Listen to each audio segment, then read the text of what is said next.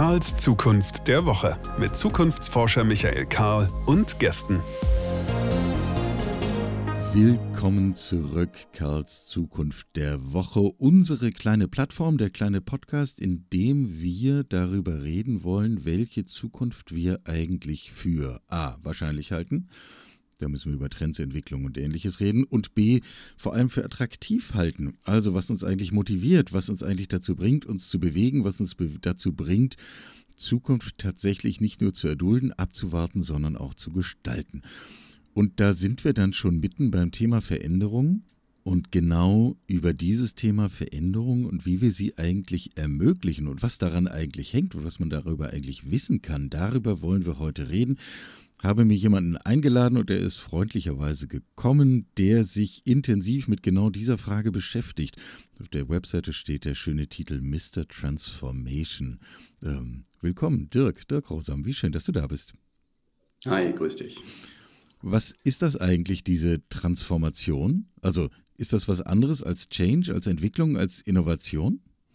Ja, äh, da gibt es natürlich eine offizielle Definition. Ich habe eine einfachere gewählt. Ja. Das heißt, immer, immer dann, wenn wir eine Welt betreten, wo wir ein völlig anderes Verhalten brauchen als bisher, dann äh, spreche ich immer von Transformation.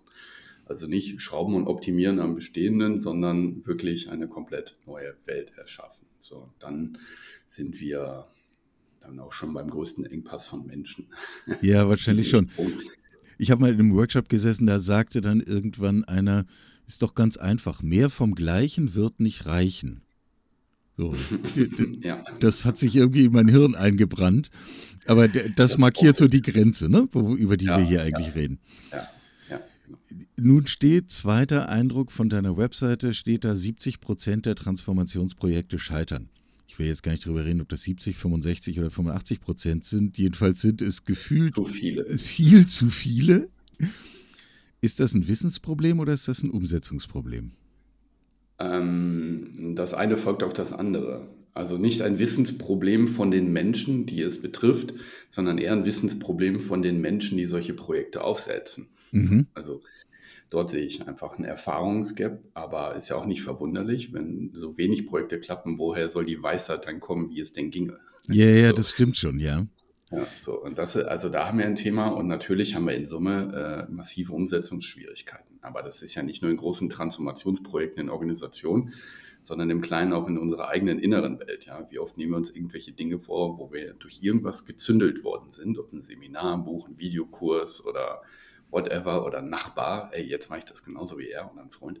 Und dann passiert das nicht. Ja. Also die Veränderungs, äh, die haben wir an allen möglichen Stellen in unserem Leben. Ähm, dann nehmen wir doch mal diese beiden Ebenen uns nacheinander vor. Und wenn ja. du sagst, das eine folgt aus dem anderen, fangen wir mit dem an, was zuerst da ist, nämlich dem Wissensproblem. Was müssen wir wissen darüber, äh, wie Transformation funktioniert? Also was ist die zentrale Erkenntnis, die wir uns direkt aufschreiben?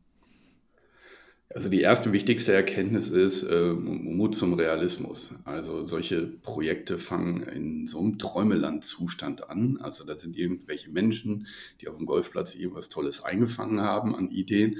Und dann rennen sie mit in die Organisation und sagen, jetzt machen wir das auch so. Ne? Und dann kommt dann halt irgendeine tolle Beraterbude oder eine Agentur dahin und macht dann die 15 hottesten Slides überhaupt, ja, äh, fancy new shit. Mhm. Dann äh, Juhu, da wollen wir lang und dann rechnet es auch Geld, ohne mal die Frage zu stellen, trauen wir uns, unserer Kultur und unserer Bude diesen Sprung überhaupt zu? Ist das realistisch, dass wir aus dem Haufen, den wir hier haben, das da machen können? So, und diese Realitätspille will natürlich am Anfang gar keiner hören und sehen weil dann die Idee schon wieder auf etwas hm, Machbares runtergedampft werden müsste.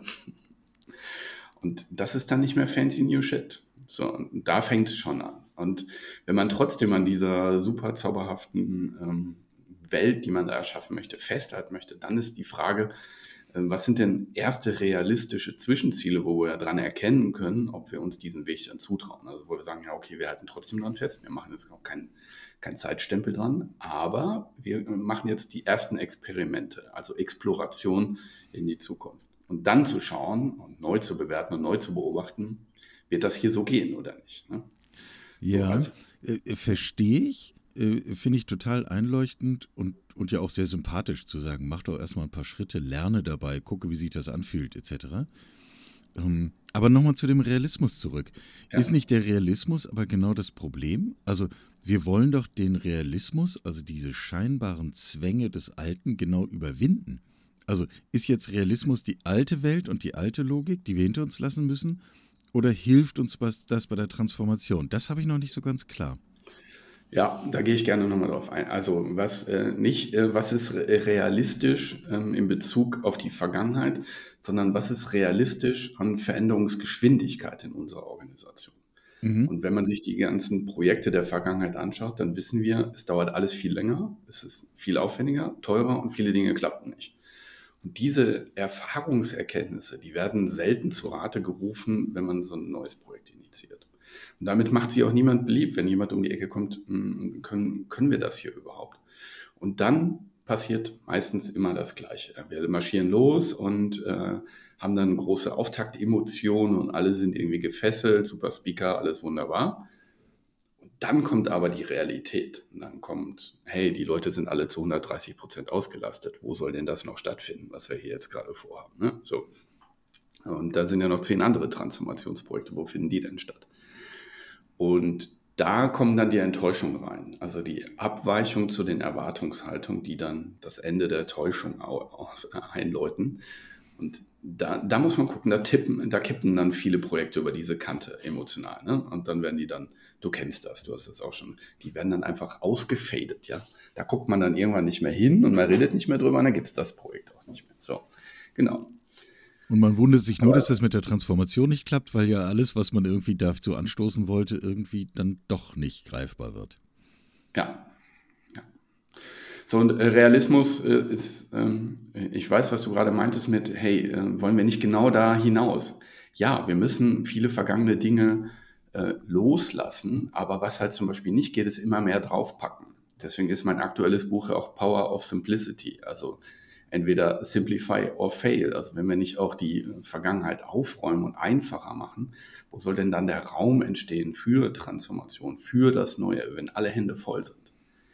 So, und das wird einfach nicht funktionieren. Und das ist zum Beispiel auch ein Bezugspunkt zu Realismus.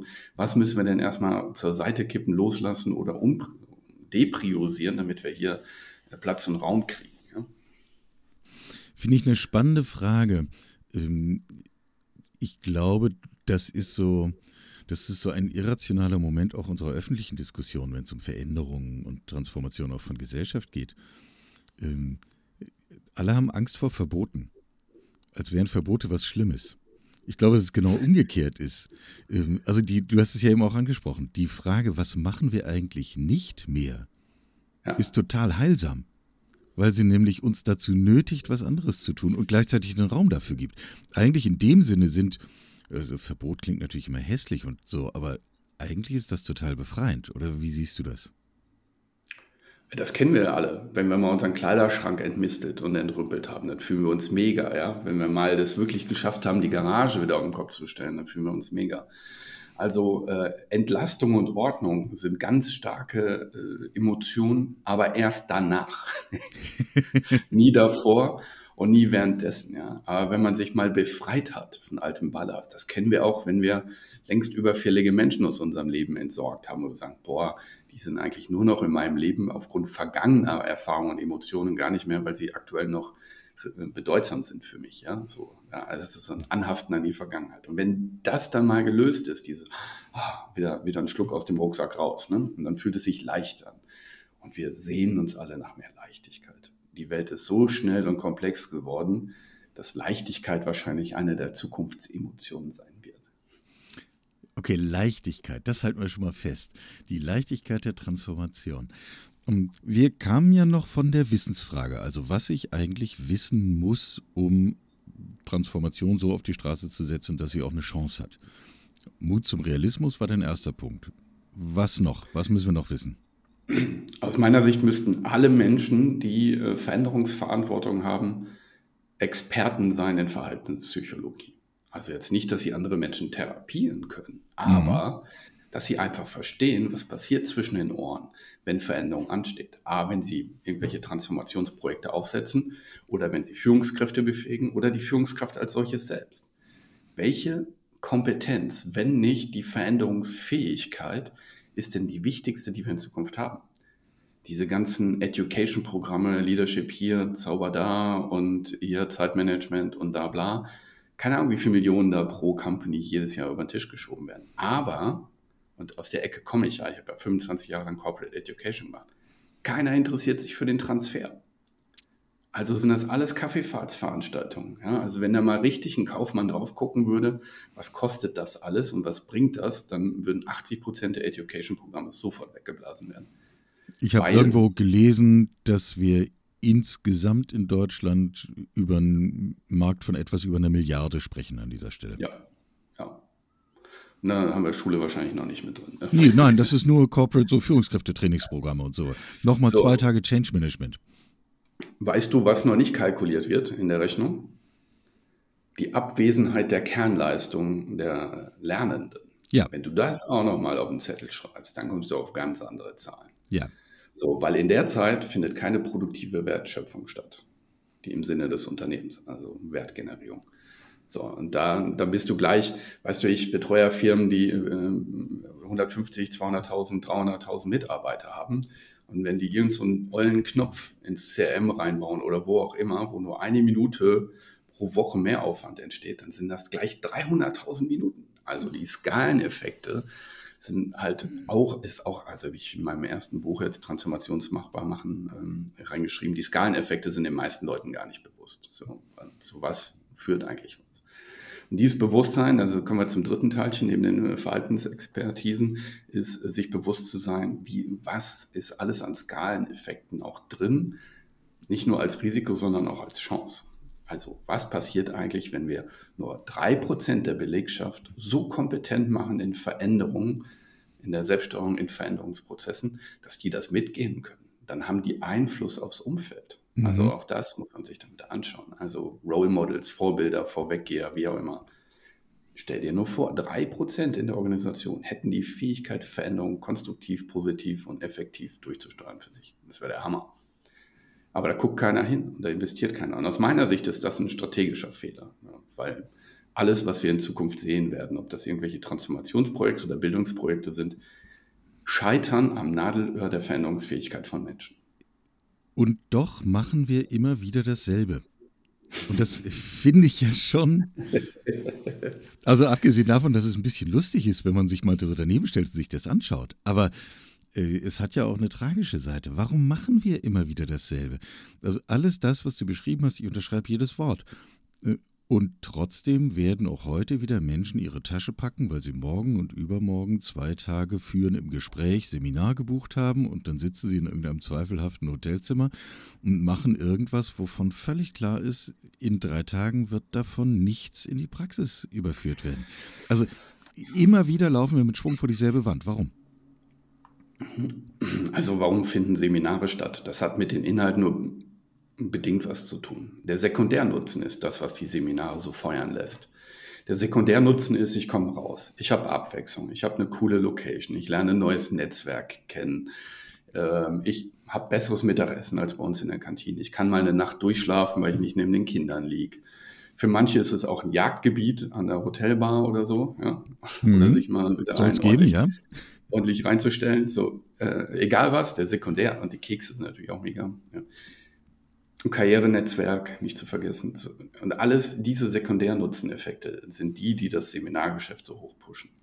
Und also in den Happy Sheets steht nie drin, der Inhalt war so toll, dass er mir in den nächsten Wochen dabei helfen wird. Das habe ich noch nicht einmal irgendwo gelesen. So. Der Austausch mit den Kollegen ist das Synonym für äh, Sekundärnutzen. Gut. Zurück zu unserer Ausgangsfrage, denn wir fächern das ja, ja immer noch auf. Äh, wir haben jetzt einige Aspekte betrachtet zum Thema, was ist eigentlich das Wissen? Du hast gesagt, sowas wie Leichtigkeit. Wir haben über die, die Mechanismen von Verhaltenspsychologie gesprochen und die grundsätzliche Anforderung, dass Menschen darüber etwas wissen müssen, wenn sie Verantwortung tragen. Ähm, und den Mut zum Realismus. Jetzt kommen wir aber zur zweiten Hälfte. Jetzt müssen wir es ja dann ja auch noch umsetzen. Mhm. Was hilft? Also, äh, was erstmal hilft, ist natürlich hinzuschauen, äh, wo gibt es Blockaden. Weil wer blockiert ist, der tut mal rein gar nichts. Also ohne Blockaden auflösende Szenarien ähm, keine Bewegung. Das zweite ist Stresspegel. Also wenn unser Gehirn in den hohen Hirnfrequenzen, High Beta und Co. unterwegs ist, ist es nicht mehr empfänglich für Neues. Also hast du vielleicht schon mal erlebt, du kennst Menschen, die sind Hölle gestresst oder emotional aufgeregt und du hast die Lösung und legst die ihnen hin, damit sie aus dem Stresspegel rauskommen und trotzdem sagen die, nein, ich bin jetzt gerade nicht empfänglich. Und du denkst also, hä, ich löse dir doch gerade deinen Pegel hier. Ja, das ist äh, die also alte Geschichte die, mit, ne? Die, die, die Waldarbeiter, die den ganzen Tag mit der stumpfen Säge versuchen, einen Baum zu fällen und keine Zeit haben, die Säge zu schärfen. Auch nicht offen dafür sind, überhaupt mal darüber nachzudenken, dass das eine Lösung sein könnte. Genau. Da das, das ähm, hochfrequente Hirn ist, ähm, hat, eine, hat eine Blockade gegen Neues. Punkt. So.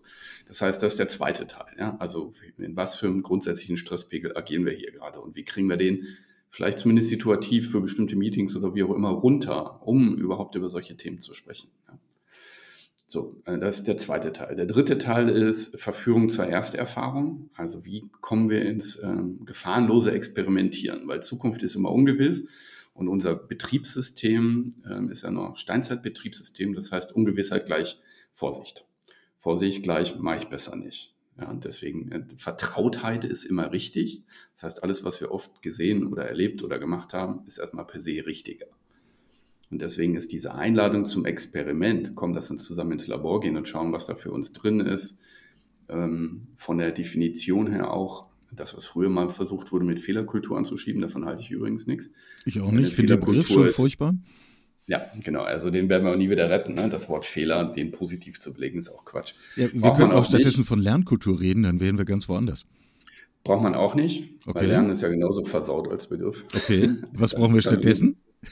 Ähm, Veränderung. Ja, also wenn ich veränderungsbereit bin, ist Lernen implizit und Fehler dann sowieso. Also das ist für mich eine Kaskade. Ja? Mhm.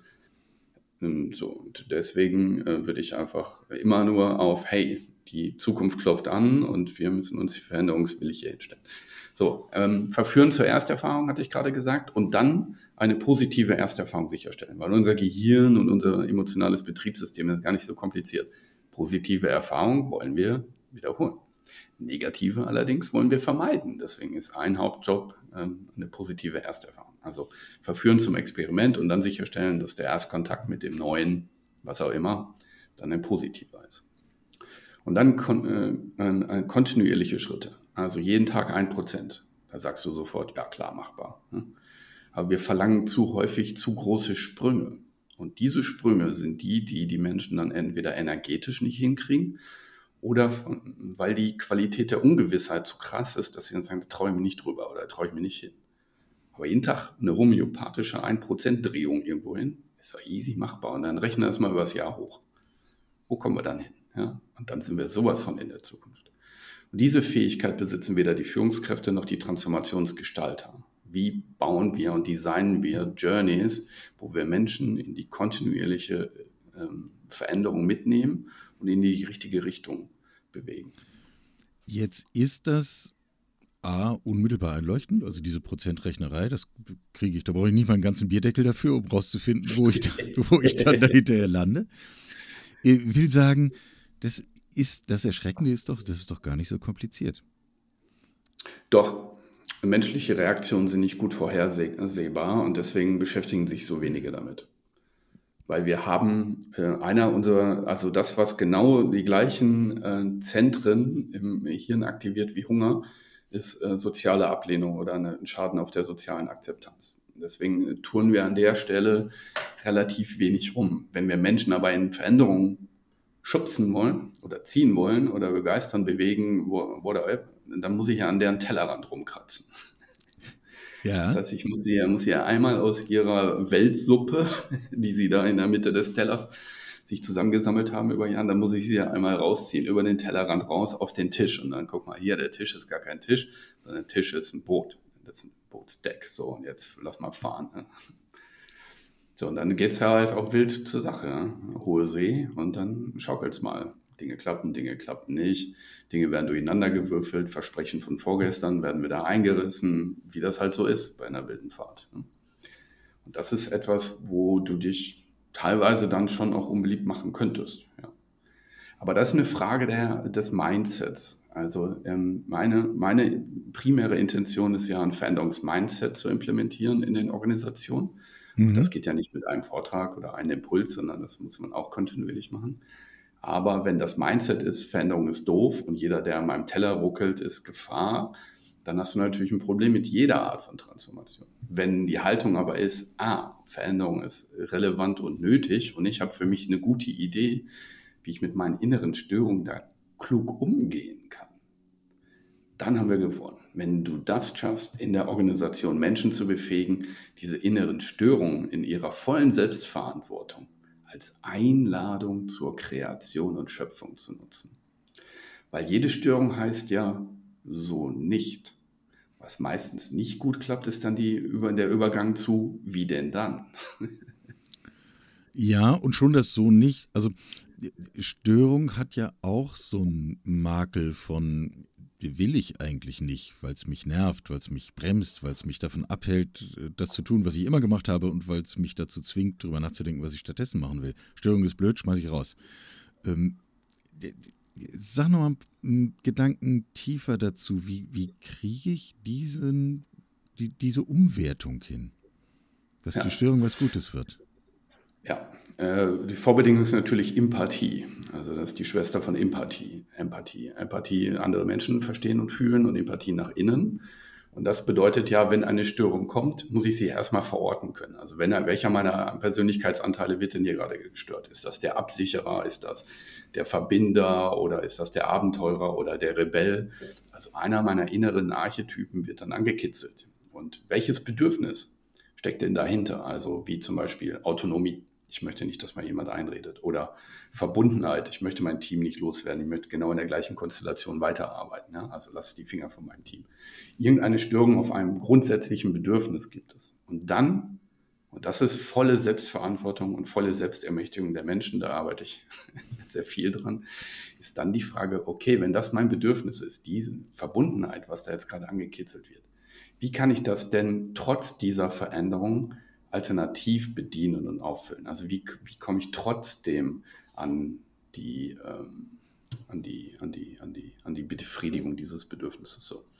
Und das ist der spannende Punkt, ja. Also wenn dir etwas weggenommen wird, dann gibt es ja, also Verlustangst ist ja ein ganz großer Motor bei uns. Mhm, absolut. Dann die Menschen in der Verantwortung zu halten, zu sagen, okay, wenn dir was weggenommen wird, dann überleg, wo du es in einer anderen Qualität woanders herkriegst. Das ist deine Verantwortung, nicht von irgendjemand, der auf dem Projekt sitzt.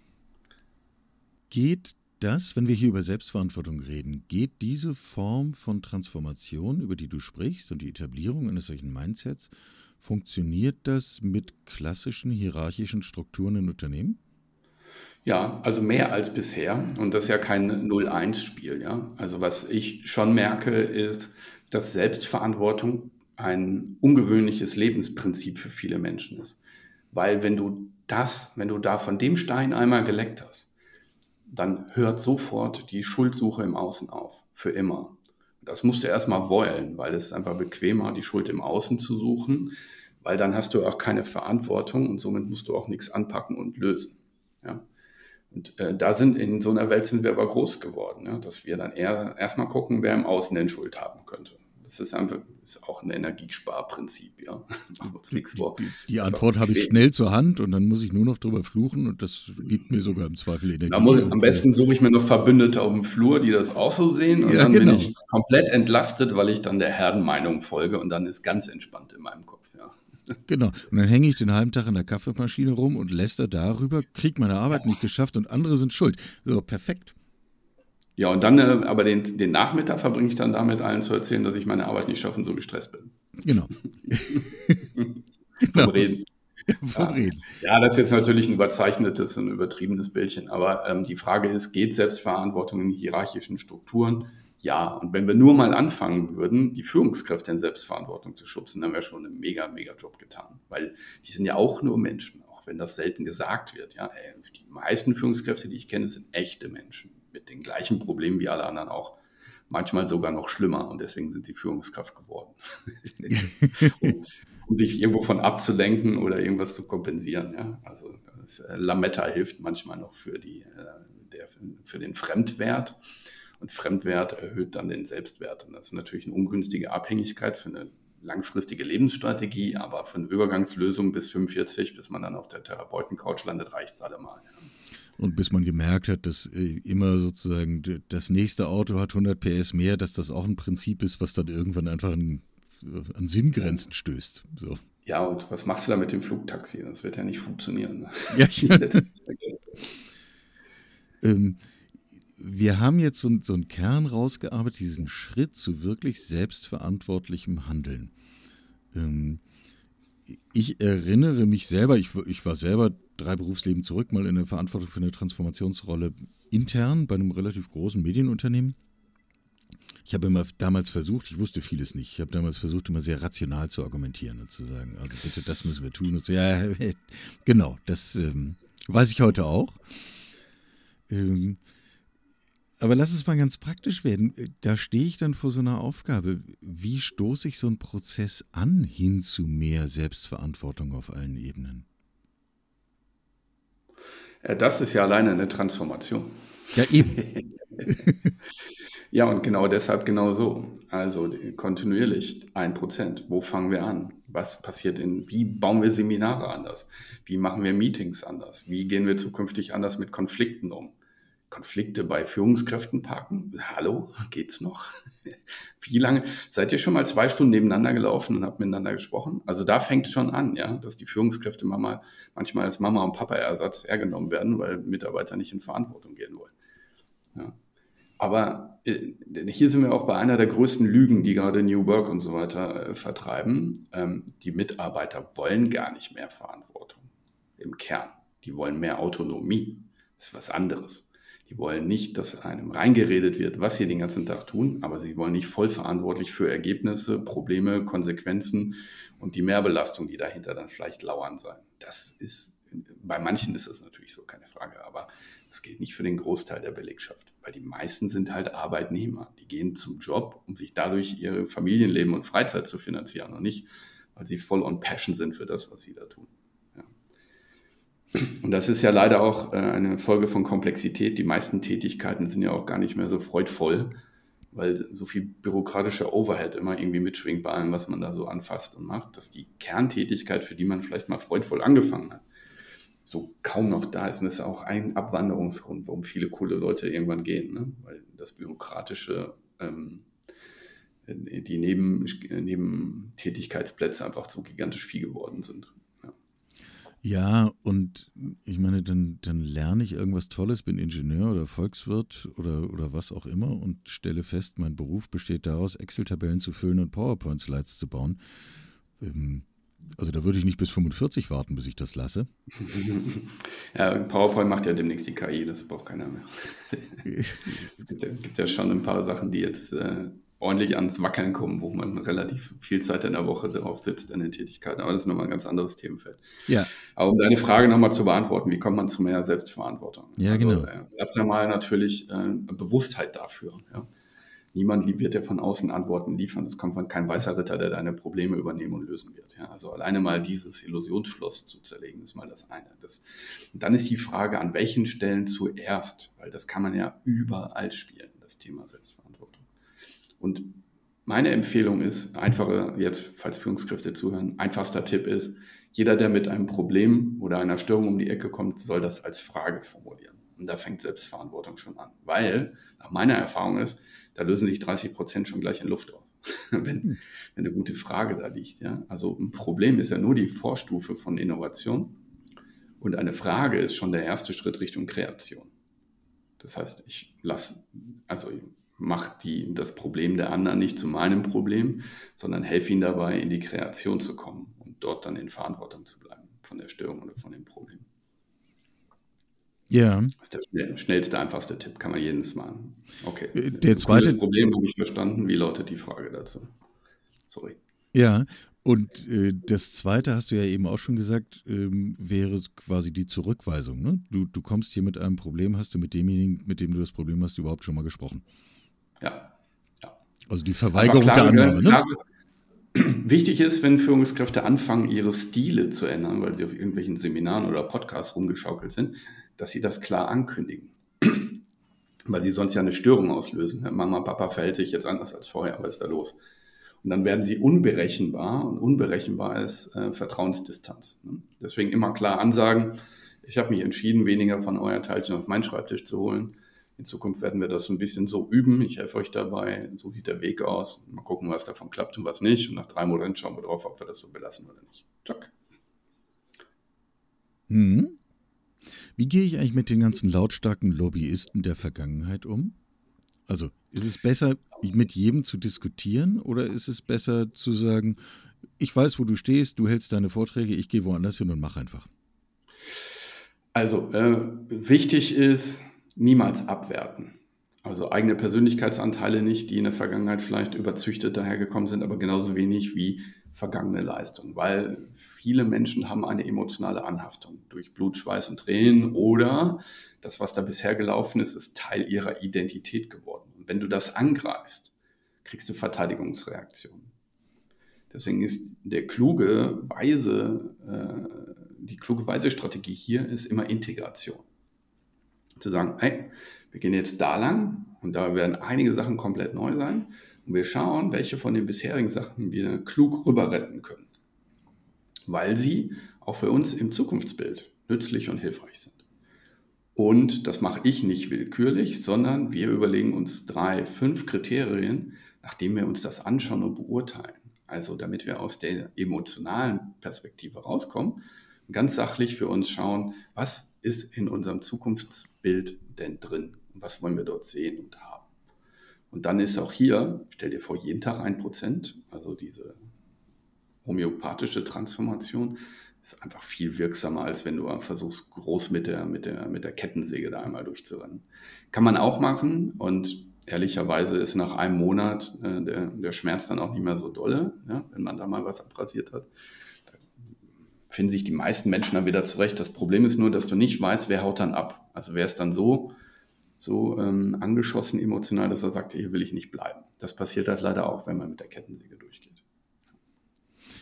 Dann fühlen die Menschen sich abgelehnt, entwertet, äh, verunsichert. Unberechenbarkeit ist auch ein häufiger Wechselgrund. Ne? Und die Hürden zum Wechseln fallen ja quasi zum Zuschauen. Ne? Insofern ist das die, ist die Frage ja immer relevanter. Ähm, äh, lass ja, viele mal. retten sich an die Selbstständigkeit, die guten Leute. Ohne, mhm. ohne, das, deswegen ist LinkedIn ja auch voll mit irgendwelchen Beratern, die dir helfen, auf LinkedIn erfolgreich zu werden, weil nämlich nach der Selbstständigkeit die Frage, wo kommen die Kunden das, haben viele, das, haben viele, noch nicht im Griff. Ne? Und deswegen so, ja, Hauptsache hier raus ist erstmal ja, Autonom mhm. Autonomie oder halt ein anderes Motiv. Hauptsache hier raus und dann so, hoch, jetzt muss ich aber gucken, wie es läuft. Ne? So. Ja, wobei, also aus persönlicher Erfahrung kann ich sagen, Selbstständigkeit ist schon eine interessante Reise. Wirst du nicht anders einschätzen. Ja, das ist ja immer ein Auf und Ab. Ne? Ja. ja. ja. Also äh, jedes, jedes Lebensmodell hat ja zwei Seiten auf der Medaille und alles, was du dir an Vorteile auf die eine Seite der Medaille ziehst, holst du dir auch als Nachteil auf die andere Seite. Das gibt es einfach nicht, dass das eine einfach so total viel besser ist als das ja, andere. Genau. Äh, lass uns mal zum Schluss nochmal das große Bild ja. wagen ähm, wenn wir über diese Veränderung von Mindset reden und wenn mhm. wir darüber reden, Stück für Stück in eine, uns in eine Welt zu bewegen, wo es vielleicht ein Stück normaler und, und akzeptierter und selbstverständlicher ist, dass ich ein Stück mehr verantwortlich bin für das, was ich tue, für das, was ich mache, etc. Ähm, siehst du uns eigentlich insgesamt auf einem Weg, also uns alle, in großen Unternehmen, gesellschaftlich, sozusagen mit, mit der Welt, mit der wir uns umgeben. Siehst du uns auf einem Weg, die in diese Richtung geht und die uns deswegen auch optimistisch stimmen sollte, was die permanente Transformation angeht? Oder stagnieren wir hier einfach oder bewegen uns womöglich zurück, weil wir Angst haben vor Komplexität, weil uns das doch zurückschreckt und die alten vermeintlichen vertrauten Muster doch so verlockend einfach sind? Also wir sind gerade nicht gut aufgestellt, weil äh, zumindest in Deutschland die Menschen nicht selbstverantwortlich sind für sich und ihr Leben. Das ganze Leben, jeder Tag ist eine Konsequenz von einer Entscheidung. Und entweder hast du sie getroffen oder irgendjemand anders. Aber es passiert nichts am Tag in deinem Leben, was nicht eine Folge irgendeiner Entscheidung ist. So, und die Frage ist, wie viele davon sind deine, die du triffst? Ja? Und für bist du dann auch verantwortlich. Das heißt, wenn ich in einem Lebensbereich wie eine Partnerschaft oder mein Job oder mit einem Kumpel oder was auch immer eine Störung habe, dann ist das eine Konsequenz einer Entscheidung. Mal mindestens die Konsequenz, dass es mich stört. Ist ja auch eine Entscheidung.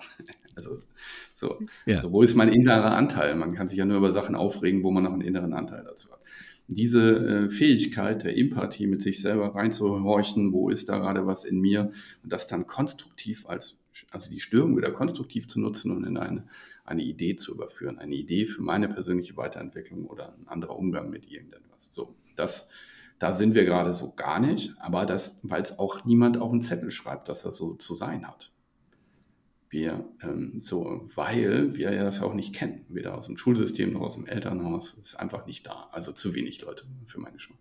deswegen deine Frage, ähm, die Veränderung wird so nicht passen und kommen, weil der Schmerz nicht groß genug ist.